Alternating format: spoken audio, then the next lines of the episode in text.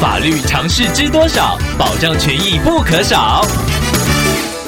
欢迎收听《法律知多少》时间，我们请到台湾瑞银法律事务所律师郑瑞伦来为您解答法律上的疑惑。各位听众朋友，大家好，我是郑瑞伦律师。郑律师您好，听众朋友苏小姐透过官网留言板想要请问您，她的脸书贴文在没有经过同意的情况下被张贴到其他人的页面，听众已经请对方移除了，但是没有任何的回应，想要请问郑律师，这该如何处理呢？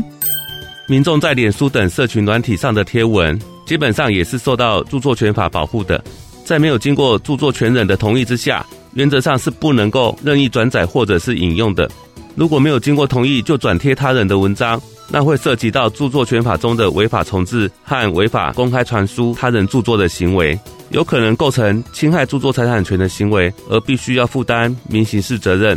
在本案例中，对方没有经过同意而转载听众朋友脸书文章的行为，已经构成了违法重制，还有违法公开传输。苏小姐可以考虑对他提起民刑事诉讼。律师在这边附带一提，如果只是利用脸书分享的功能，或是单纯转贴网址，这些只是电脑程式自动显示听众朋友的贴文，他人没有转贴原作者的著作，因此不构成重制行为，当然也没有违反著作权法的问题。以上希望律师的回答可以帮助到听众朋友，谢谢。